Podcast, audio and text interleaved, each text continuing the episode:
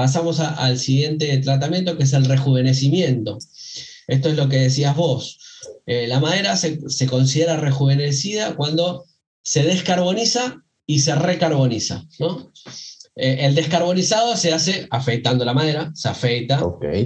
¿Mm? Eh, el interior de la barrica, despejando una nueva capa virgen, que es la que después se recarboniza. ¿no? Previamente a esa recarbonización se hace un tostado para caramelizar los azúcares, o sea, es el mismo, el mismo eh, proceso. Eh, y eh, dentro de ese rejuvenecimiento tenemos el, método STR, que es Shave, Toast y Rechar. Ok. Ese es conocido, fue inventado por el doctor Jim Swan. muy interesante cómo, ¿no? Porque, bueno, el, el proceso en sí es justamente el primer afeitado, que eh, saca la capa, la capa de carbón, llega hasta, hasta la línea, hasta la, capa roja del tostado previo, y bueno, y después se recarboniza, ¿no? Eso es básicamente lo que es el proceso. Pero lo que me pareció interesante que no conocía es el por qué. Porque no es, eh, no, no surgió para rejuvenecer barricas porque sí. Ok. Sino que eh, fue como una respuesta ante la falta de barricas. Porque eh, era un momento en el que eh, no había, había escasez de barricas, entonces se empezó a buscar la utilización de barricas de vino y para sacarle eh, los aromas y sabores que le daba el vino, para eso lo hicieron. Entonces afeitaban la capa que tenía el, los, componentes, los, componentes, del vino. Claro, no, no, pero no el fortificado, el vino común, el vino tinto, digamos. Ok. Eh, entonces, le sacaban esa capa que tenía los sabores que ellos no querían que pase el whisky y después la volvían a tostar y a, carbonizar generando una nueva capa. Y les quedaba un roble virgen. Claro, claro, de alguna manera les quedaba así, pero sin tener el impacto del vino. Entonces, de, ahí, por eso es que lo, eh, que lo, que lo Ese doctor Swan es todo un, un, as. Sí, sí, un genio. Sí, sí, pobre. Eh, bueno, y por lo que estuve viendo, algunas destilerías que utilizan el, método este STR son Kilhoman, Penderin y Kavalan, que incluso vi que las etiquetas aclaran que es con, barricas STR y qué sé yo. Yo no he probado ninguna, pero bueno, allí, allí están. Eh, bueno, y el último que, comentaba en, términos de tratamiento es el sazonado, que no es un tratamiento per se, uno no lo, no lo, lee como un tratamiento, pero yo me gusta interpretarlo como tal porque es como decíamos, uno elige el sazonado previo o incluso puede elegir sazonar una barrica, que es una práctica común eh, en la actualidad.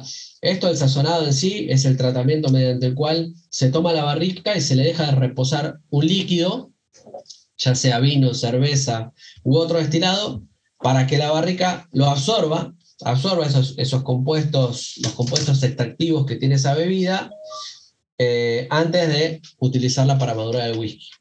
Es una práctica alternativa cuando, eh, o, también se utiliza como práctica alternativa cuando no se pueden conseguir barricas ex algo, como por ejemplo que pasó con las, de, las barricas ex Jerez. Eh, se, escucha mucho esto de que cuando se habla de barricas Jerez, en realidad no es que contuvieron es Jerez para producción, sino simplemente que la destilería o incluso la, eh, la tonelera lo que hace es fabrica las barricas y las deja sazonando por un X periodo de tiempo, pero no es que eh, tuvieron Jerez cinco años para la producción de tal jerez, no, es simplemente que la sazonan con ese, con ese líquido. Eh, bien, bueno, obviamente en el caso de las jerez, en lugar de conseguirlas al no haber disponibilidad o por el elevado costo, se toman barricas de refill, se las rejuvenece y se las sazona con este, con esto, que puede ser con eso o con cualquier otra cosa, como ya dije. Bien, bueno, esos son los cuatro tratamientos que se le suele dar que de, igual manera dan un perfil maravilloso, sea sazonado o no. Sí, no. Digo, vivimos en una época donde ya no tenemos expresiones porque ya no hay, o sea, se, se sabe que ya no hay barricas para utilizarlas como antes que las daban porque hasta porque yo creo que tenían demasiadas, ¿no? Cuando, cuando, la, cuando había mercado para ellas, ahora de que son escasas, pues, y el whisky es tan masivamente, pues, consumido por todos nosotros que, que se sazonan, ¿no? Y se hacen ese tipo de tratamiento pero no quiere decir que sea malo, ¿no? Porque yo, yo sí he visto y, y en un momento también demerité, no, que son barricas sazonadas, que no son. Bueno, pero yo qué voy a saber de vino, ¿no? Si apenas acabo de empezar con el whisky. Sí, sí. Mi país no es de vinos, ¿no? Argentina, me imagino que sí conoces muy bien qué es todo este tipo de cosas, pero yo criticando a que son sazonadas cuando no tengo mayor injerencia en algo así, me explico. No, seguro, seguro. Pero bueno, sí, sí vale la aclaración porque, eh, bueno, hay muchas, muchas destilerías que por ahí eh, usa, le indican, bueno, barrica es Jerez, y por ahí la tuvieron, es una barrica eh, rejuvenecida y sazonada, y le pusieron seis meses Jerez. ¿Entendés? va un poquito por ese lado el, concepto, porque vos el sazonado lo puedes hacer bien o lo puedes hacer solamente para poder ponerlo en la etiqueta. Pero sí, sí, sí, sí. Es un dato interesante. Y también, hablando de datos interesantes, tenemos un dato interesante que nos manda nuestro amigo Miguel, que es el investigador aquí del, de Crónicas y tiene un dato para ti, Ariel. Sabiendo que el tema es sobre barricas, dijo, voy a eh, dar un dato interesante para nuestro buen amigo y aquí lo tiene. Y para todos ustedes los que escuchas. Entonces, Ariel, vamos a ver qué nos dice Miguel. Whisky Escuchas. Llegó la sección más esperada del episodio, el dato curioso. Hola amigos de Whisky en Español y Crónicas, les habla de nueva cuenta Miguel Cobos en esta sección de dato curioso. Realmente para esta ocasión, más que dato curioso, lo que traigo es ah, solo algunos datos de interés que espero, en caso de que no los conocieran ya, resulte de algo de aprendizaje y es bueno. En el mundo de la maduración de vinos y espirituosos en el mundo existen 12 especies de roble que se utilizan para este proceso de maduración. Para el whisky mayormente se utilizan dos, que es el Quercus alba, el roble blanco americano, y Quercus rubber, es el roble europeo, mayormente proveniente de España. Por otro lado, hablando de las importaciones de barricas de varios países del mundo y, regiones hacia Escocia, y considerando el líquido que las barricas tuvieron previo a la maduración del whisky, como sabemos no es muy común el uso de barricas nuevas, la barrica ex bourbon representa aproximadamente el 93% de las importaciones de barricas al país. Sabemos que la maduración ex sherry es la segunda más eh, habitual y si la de ex bourbon es 93% en importaciones, eso no va a representar lo mismo cuando hablamos del uso de las barricas, porque la barrica ex sherry puede ser utilizada y reutilizada considerablemente más veces que una barrica ex bourbon. Es decir, no podemos decir que 7% del uso de barricas es ex sherry considerando este, este efecto. el precio en 2013, que es el, eh, el año de referencia que estoy tomando en cuenta, el precio para una barrica ex sherry en aquel entonces era de aproximadamente 650 libras la barrica ex bourbon, poco menos de, los, de las 76 libras. Finalmente, la edad ideal de un roble antes de ser utilizado para construir barricas es que tuviera 80 años. Espero estos datos les hayan parecido interesantes y les ayuden a seguir enriqueciendo parte de la cultura del whisky como es mi caso. Hasta luego. ¿Qué te pareció ese gran dato de Miguel? Espectacular, me, sorprendió el dato de que no lo sabía, la verdad, que se puede reutilizar más la barrica ex Sherry que ex Bourbon.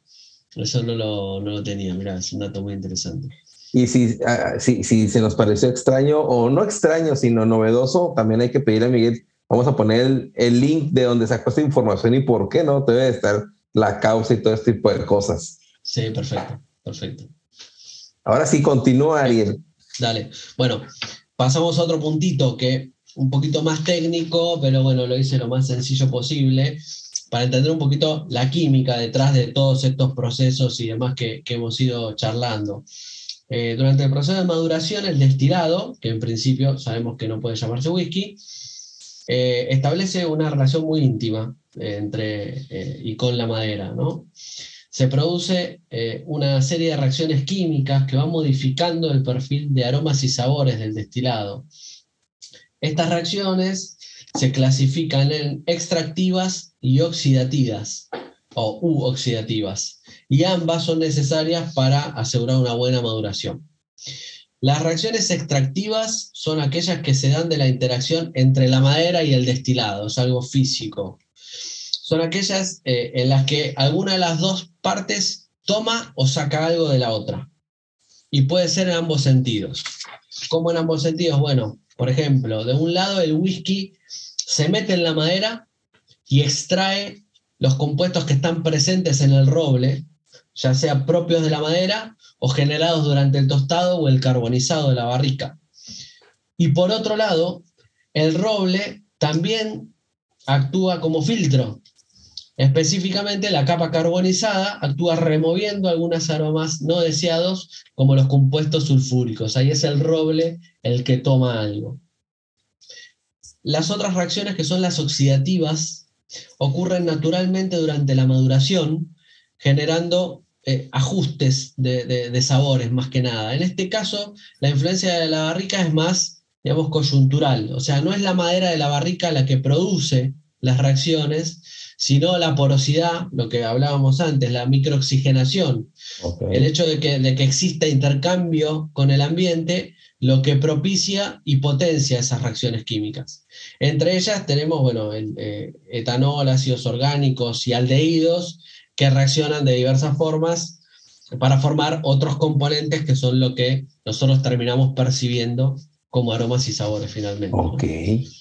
Eh, de eso tenemos varios factores que influencian eh, el tipo de reacciones que se van a dar y el grado y nivel eh, en que se van dando, en los cuales no voy a andar, pero bueno, eso termina, termina armando el rompecabezas final, que es lo que arma el, el perfil eh, final que va a tener el whisky, ¿no?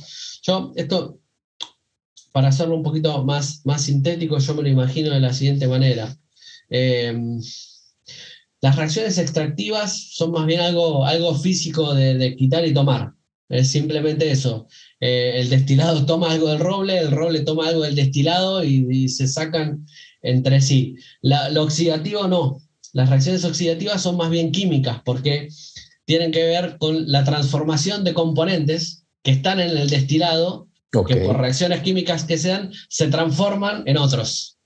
¿Entendés? Son, eh, nada, es una forma más gráfica que me permite recordarlo mejor, digamos. Ah, poder fíjate, que el, el, episodio anterior platicaba algo así con nuestro buen amigo Jorge, Jorge Requena de, de Chile, de Whisky, de Whisky Club Chile y platicábamos sobre aromas, notas y platicaba sobre, pues sí, no sobre lo que acabas de citar, sobre cómo componentes sobre el proceso de, destilación y fermentación eh, hay una detonación en la maduración, ¿no? Por, por la intromisión del, del, oxígeno de la madera, la vainillina, que la lignina, bueno, cómo, bueno, la lignina, cómo se, a través del tostado se hace la vainillina, todo, y yo, yo concluíamos también en la parte final, que casi, casi también es la parte final de aquí, que eso estaría muy bien ilustrado porque lo podemos escuchar en esta mm,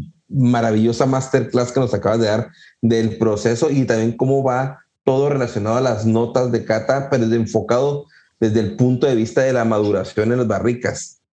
Ahora, estaría genial, yo decía, en, el, en la clásica, o no sé si exista, pero en la clásica rueda de sabores que están cítricos, eh, floral, ahumado, que ya ves cómo se van por colores o por segmentos, cómo se va abriendo, que estuviera sombreado, ¿qué olores serían por la maduración, en la destilación? O sea, para ir ubicando qué, qué aromas y sabores se van dando y poder comprenderlo visualmente, porque la mayoría no somos visual, ¿no? Y aún es que estamos percibiendo esos aromas, y, y, si te vas a la rueda de sabores, no únicamente que sepas que del que lo tropical viene la piña y luego de la piña viene la banana, sino que dijeras, bueno, pues esos aromas, ¿en qué etapa del proceso te podría venir? ¿De dónde podría venir esto? Si tú dices que uh, el coco viene de la, las, de la, de los, uh, ¿cómo eran? las lactonas. Lactonas viene el coco, bueno, pero en qué etapa de la de, de se da la lactona, todo ese tipo de cosas podríamos amarrarlo. No sé si exista algo así, Ariel. Y mira, eh, yo no he visto lo que eh, hay algunos, algunos eh, aromas y sabores bien definidos que seguramente sea bastante posible de, de hacerlo así, ¿viste? Causa-efecto, ¿dónde surgió? Surgió acá. Sí, no, pues en la turba, por ejemplo, el manteo puedes saberlo inmediatamente, ¿no? Y por ejemplo, lo que decís vos, el coco viene de la madera. El coco viene de la madera porque es un compuesto, eh, eh, esta lactona es un compuesto extractivo del roble. Viene de la madera y viene del roble. Ahí no tenemos discusión. Pero puede haber otros, no sé, que por ahí sean eh, comunes que se den en la maduración pero por ahí también pueden aparecer en la fermentación o destilación. Habría que hacer una investigación. Está bueno porque por ahí algunos, para uno ir refinando, porque está bueno lo que decís, por ahí ir refinando. Si algunos son exclusivos de la maduración o de la madera, nada, que tengan un colorcito, un sombreado, un rayado distinto. Si algunos son exclusivos de la destilación, bárbaro, como con los que te hablan, bueno, los corazones, acá tenés los, los frutales. Los cresoles y todo. Claro, bueno, entonces vos decís, bueno, estos vienen acá. Y sí, bueno, y después hay otros que van a ser más grises, que pueden venir de acá o de allá, o que es la extracción de varios, eh, de varios eh, procesos juntos, ¿no? Está bueno, está bueno. Lo, voy a, lo voy a investigar un poquito más y si armo algo, lo comparto. Claro, sería genial. Bien, bueno, siguiendo un poquito con la química, nos vamos a meter en algunos, eh, justamente que estuvimos charlando, algunos compuestos que por ahí no suenan, no sabemos de dónde vienen y acá vamos a poder, a, poder verlo un poquito mejor. Los compuestos fenólicos, ¿no? que esos los conocemos bastantes, sabemos que provienen principalmente del secado de los granos mediante el uso de la turba en el proceso de malteado pero sin embargo algunos fenoles también pueden provenir de la utilización de la barrica carbonizada. ¿Mm? Por ejemplo, tenemos el, guayacol, que es responsable de los sabores ahumados del café o de las carnes ahumadas, eh, y está presente en el humo de leña, por el resultado que se da con la pirólisis de la lignina. Eso es un dato, un dato interesante para saber, y es algo que, que te lo ato con otra cosa, que en, una cata de ahumados eh, mencionó Tito, eh, y tiene toda la razón, que uno eh, a veces habla de ahumados, pero está pensando en turbados, y no hace la asociación que un whisky no turbado puede ser ahumado. Por esto justamente que estoy diciendo acá, vos puedes tener, no tener malta turbada, pero después por el proceso de carbonizado que le hiciste a la barrica, por ejemplo, tener alguna nota eh, ahumada en el destilado final. Esto sí, ah, yo porque nunca, yo sé que el tostado da a vainilla, hablando de error americano, y da dulzor, pero si hay un carbonizado tal cual que te dé nota ahumada, eso siempre yo lo he descartado personalmente.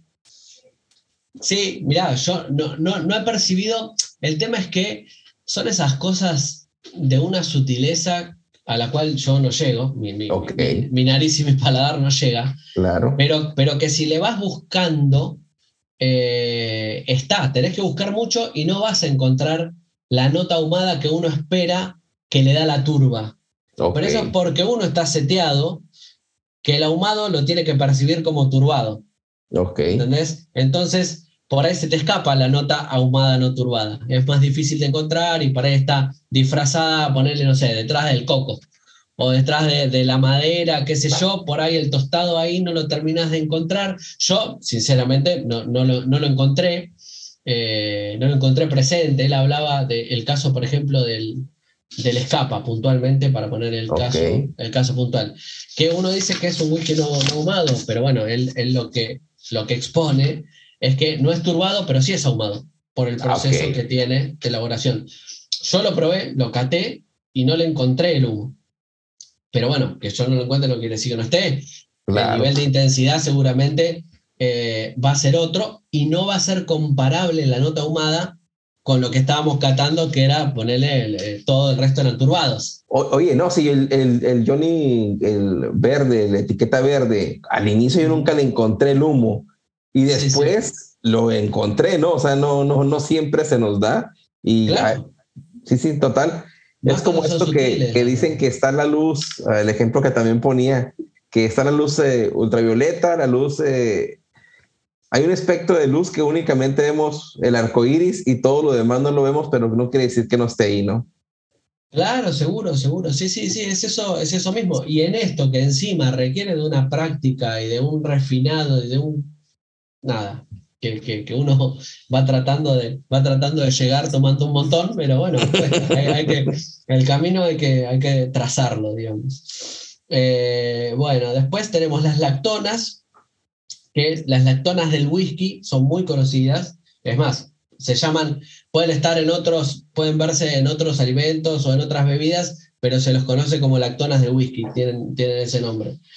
Eh, este compuesto produce eh, aroma y sabor similar al coco y es el que está más predominantemente que se encuentra en el roble americano. ¿no? Y después finalmente tenemos los aldehídos, dentro del cual el más, el familiar es la vainillina, que conocemos, eh, que es el, que le da el aroma a la vainilla, está presente en alto contenido en las barricas de, de roble virgen, por eso la, preponderancia que tienen en, el Bourbon, básicamente. Eh, y después, bueno, dos más de nombre más raro, que tenemos el siringaldehído, que ese proviene de la lignina y da una nota especiada y ahumada, y el furfural, que ese proviene de la hemicelulosa y da un sabor tipo de almendra que ese, ese sabor almendra eh, sí lo he, lo he podido identificar puntualmente en algunos, en algunos whiskies, es muy, muy atractivo, la verdad. Bueno, dime. No, no, te iba, a decir, ¿esto de dónde proviene estos aldehídos que nos estás eh, diciendo? ¿Esto viene meramente de la interacción de la barrica quemada? Mm. No, son eh, algunos compuestos químicos que se encuentran en, la barrica. Ah, ok, ok, ok.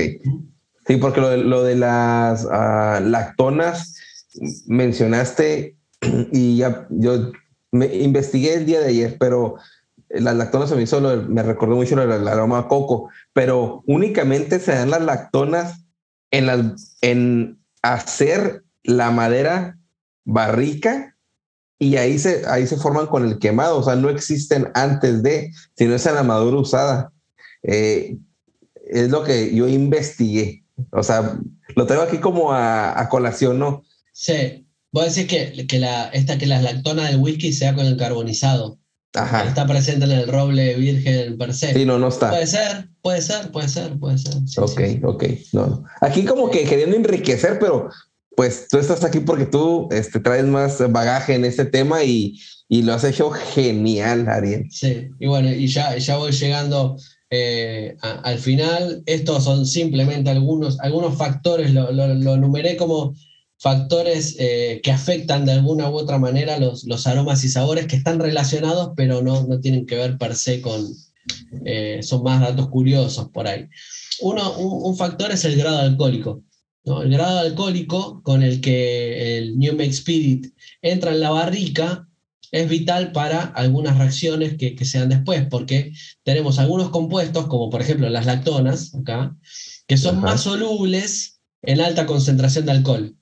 O sea que mientras más eh, concentración alcohólica tenga el New Make Spirit, mejor o, mejor, sí, mejor se van a sintetizar estas lactonas, por ejemplo, ¿no? Y contrariamente hay otros que son más solubles en menor concentración, con lo cual eh, ahí tenemos un factor que puede afectar eh, la interacción entre el destilado y la barrica, porque también esto no es matemática, no es método destilado, eh, y meto una barrica y voy a tener una X, un X sabor y voy a sacar este perfil. No, tiene que ver un montón de factores. Uno es este, por ejemplo, no, no va a ser lo mismo que lo que entra en la barrica sea del 60%, 65 o 70% por esto mismo que expliqué. Okay. Después, eh, otro, otro dato así, eh, bueno, hablando de la maduración secundaria y los acabados o finish, que un poco ya, ya hablamos.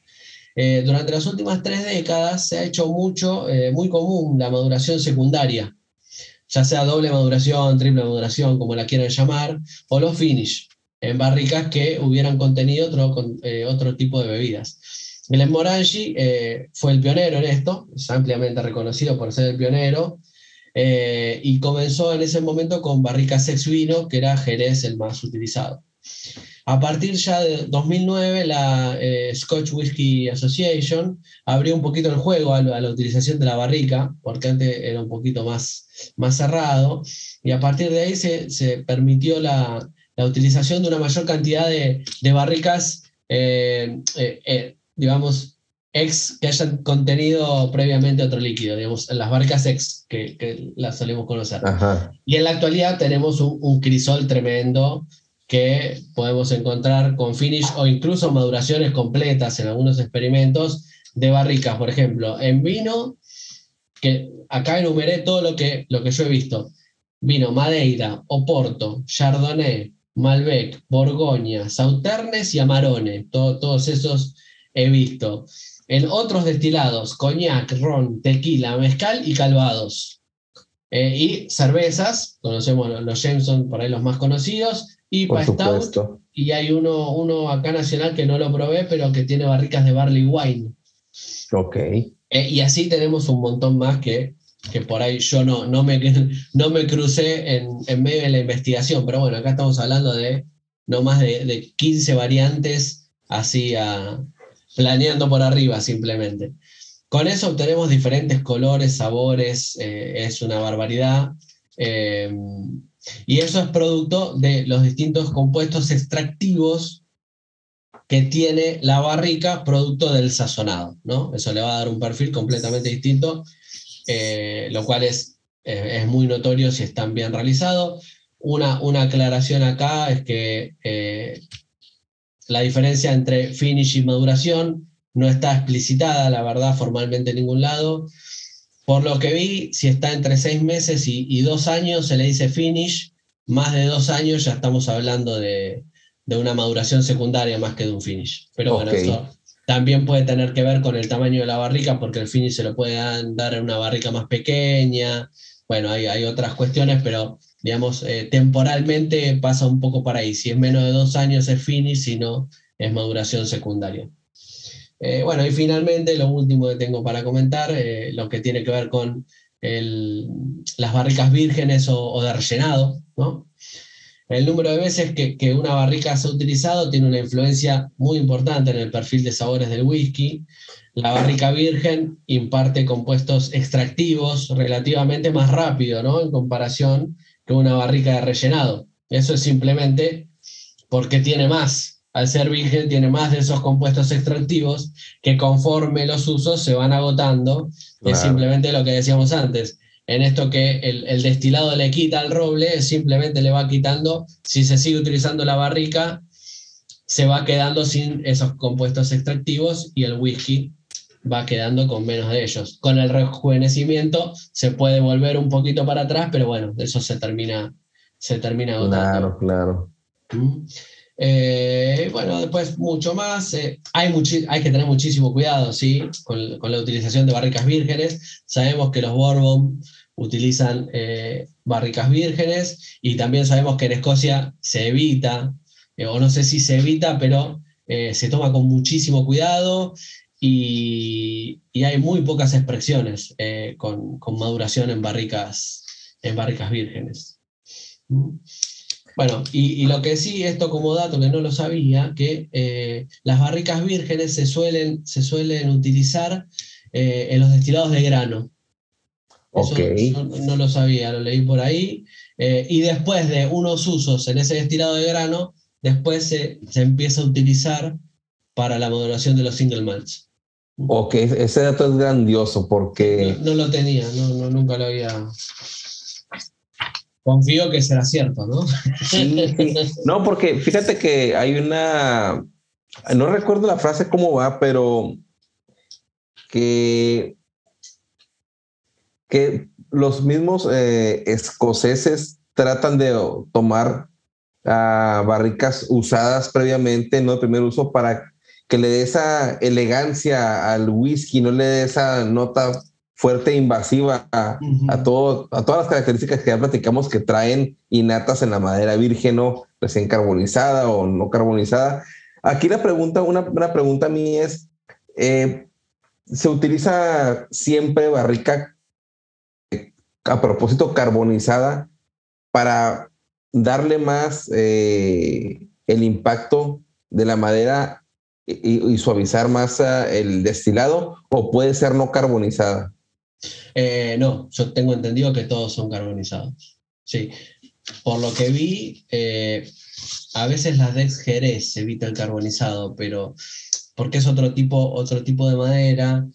Igualmente es como decís vos, eh, la, la, capa de carbón actúa de filtro para algunos sabores no deseados. Así que si bien vos con, con el carbonizado permitís, bueno, lo que ya hablábamos, que se dé una, relación más intensa y por ahí que haya más componentes extractivos que pasen al whisky, eh, tenés ese, beneficio de, que te actúe de filtro. Ok, entonces también tenemos que tener en cuenta, como lo dijiste al inicio, que eh, los primeros en, en, pues en innovar todo esto con el, con el whisky tomaron consejos o, vieron cómo les ayudaba a los del ron antes, ¿no? Porque eran los que, los primeros en que utilizaban eh, las barricas como contenedores y tomar ahí como la referencia para, pues para perfeccionar, ¿no? Para que no, no tomar eh, solamente al ahí se va, sino que tomar ciertos aciertos y no los errores para poder eh, poder un mejor finalizado en este momento al, al whisky. Sí, sí, sí, sí, sí, y, es así. Ahí para, primero que hay que tomar lo, que ya se experimentó y sabemos que funciona.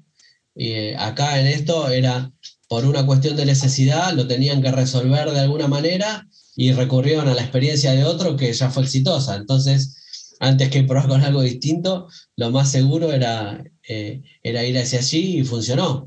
Pero bueno, también pasa y es, es eh, digamos, algo eh, lógico y necesario para toda evolución, como lo que pasó con, con el tema de, los de los finish o de los acabados y demás, lo que con, con Glenmorangie siendo los pioneros. Bueno, uno es el pionero y los otros no es que, no es que copian, pero es simplemente ir sobre seguro, eh, pero siempre en aras de, de, obtener un mejor producto. Yo recuerdo mucho la historia de los, eh, de los spots de la línea de la gama spot de los Irish, que ellos iniciaron eh, hace como 135 años más o menos.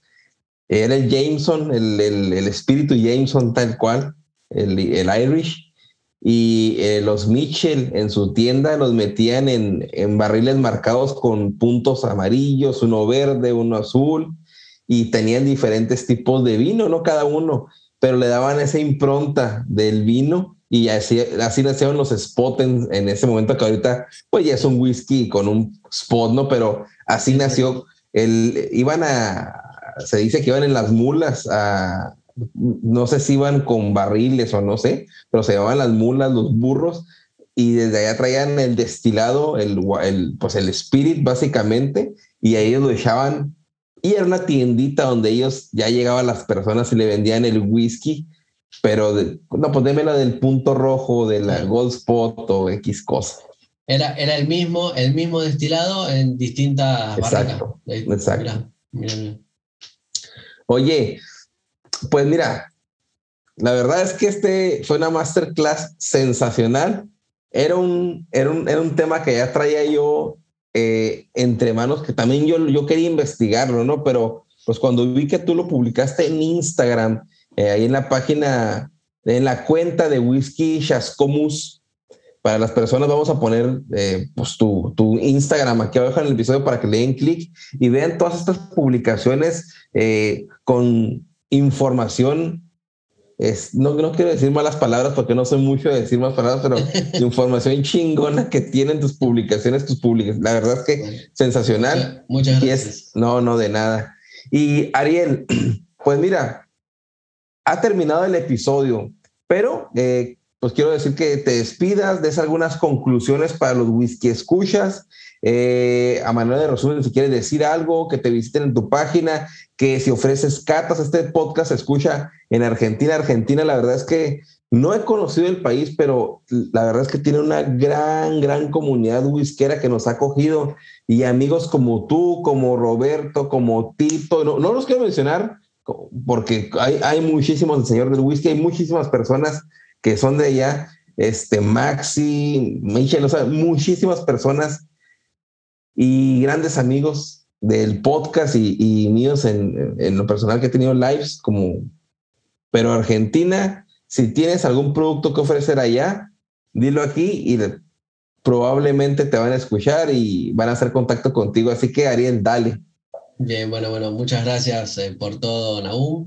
Eh, acá, bueno, no, nada, lo único que le digo a los que, a los que escuchan es que, que este, este mundo es un camino de ida, es una cosa, un mundo increíble, eh, pero lo, lo, mejor que me pasó eh, en, este, en este corto viaje, pues ya hace un año que estoy acá con la cuenta y demás, lo mejor es la gente, la verdad, como vos decís, uno se va haciendo amigos inesperados de, México, acá yo estando en Argentina, de México, he tenido de Chile, me han contactado de Ecuador, eh, me ha contactado también un, eh, eh, un muchacho de España que también que da charlas y me preguntaba, tenía que armar una diapositiva y me decía, che, vos cómo lo encararías, eh, la verdad que esas dinámicas me encantaron. Yo estoy a toda hora, el que me pregunta, yo si lo sé, le respondo. Y si no, le digo, déjame que lo investigo y te respondo más tarde, pues me encanta.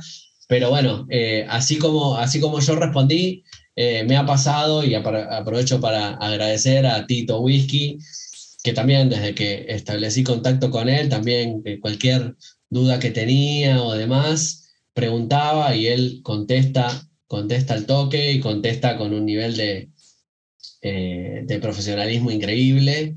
Además es una excelente persona, como todos los que me, me fui eh, nada, encontrando en, en, este camino. Los productores de Single Malt de acá nacionales también, eh, muy buenos todos, una relación espectacular. he desarrollado con varios de ellos, con Max de Destilería de Mian, que aprovecho para agradecerle, con los chicos de Raracún, también un whisky muy rico, con eh, Joan de Estepario, de Bariloche, riquísimo, nada, esos los tendrías que probar, con Ricardo Satulowski de, de Casares. Eh, en fin, bueno, nada, es, es, una comunidad, como dice, una comunidad hermosa. Y yo es lo que más destaco, pues la bebida la tenemos y la bebida está, pero lo mejor son las relaciones que, que se generan por, por este amor eh, en común. bueno, y con respecto a, lo, a mi actividad, yo esto me dedico, es más que nada un hobby. Eh, soy un aficionado, ahora estoy estudiando un poquito más, pero no, no, no me dedico demasiado a esto, solo la cuenta para que la gente pueda aprender. Y sí, en, mi ciudad, acá en Chascomús, eh, arrancamos con Tito en abril a, hacer catas, que hemos hecho dos, una en abril y otra en julio. Eh, pero para acercárselo a la gente, o sea, mi objetivo es ese, es acercárselo a la gente dentro de mis posibilidades y lo disfruto, porque además en las catas yo soy un participante más, me siento como todos y, y, hago, la, hago la experiencia porque me gusta y me parece que es una experiencia que todos tendrían que, que por lo menos probar alguna vez. Después puede ser lo tuyo o no. Puedes preferir tomar tu vasito en las rocas mirando la tele o en un cóctel. O por ahí eh, participás de una cata y decís, wow, esto está buenísimo, que es lo que me pasó a mí. Eh, así que nada, en fin, eh, va por ahí. Muchas gracias a, todos. Eh, si alguno me quiere seguir en la cuenta, agrego contenido lo más frecuentemente que puedo en función de mis otras actividades, pero bueno, siempre tratando de, sumar un, granito más de arena a este mundo increíble y acercárselo a la gente lo mejor, de la mejor manera posible. Genial, genial. No, pues Ariel, eh, muchísimas gracias por estar aquí. Te esperamos de nuevo. Eh, no quiere decir que no puedas volver. Tienes demasiados buenos temas y te esperamos aquí en Crónicas. Te aseguro que los whisky escuchas están felices de este tema porque es un tema icónico. La barrica no es cualquier. Nunca yo la verdad es que nunca había escuchado un, un una, a lo mejor tú sí tienes cursos, pero en, en manera personal, nunca había tenido una charla de más de una hora exclusivamente de barricas. Entonces, para, para mí fue una, un gran, gran episodio. Y bueno, como hemos acuñado la frase de Mark Twain en este podcast, demasiado de algo siempre es malo, pero demasiado de un buen whisky nunca es suficiente. Ariel, muchas gracias. Eh, esperen la próxima Crónicas. ¿Quién será el próximo invitado? Recuerde que aquí en Crónicas tú eres el protagonista. Si quieren participar, manden mensaje a la cuenta de Instagram de Whisky en Español, a la de Facebook o al correo que aparece en la página de eh, Instagram. Pues nos vemos el próximo episodio. ¿Qué nuevos datos nos traerá Miguel? ¿Qué preguntas nos traerá Roberto? Todo eso nos vemos en el próximo, próximo episodio de Crónicas B Whisky en Español. Nos vemos, Ariel. Muchas gracias. Saludos hasta Argentina. Nos vemos. Muchas gracias a Esto fue todo y espero que les haya gustado. A mí sí me gustó bastante. Saludos. pase bien. Chao, chao.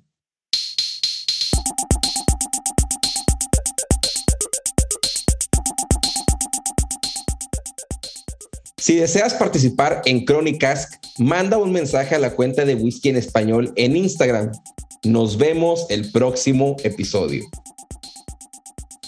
Si te gusta este episodio o cualquier otro, compártelo al terminar de escucharlo por cualquier medio.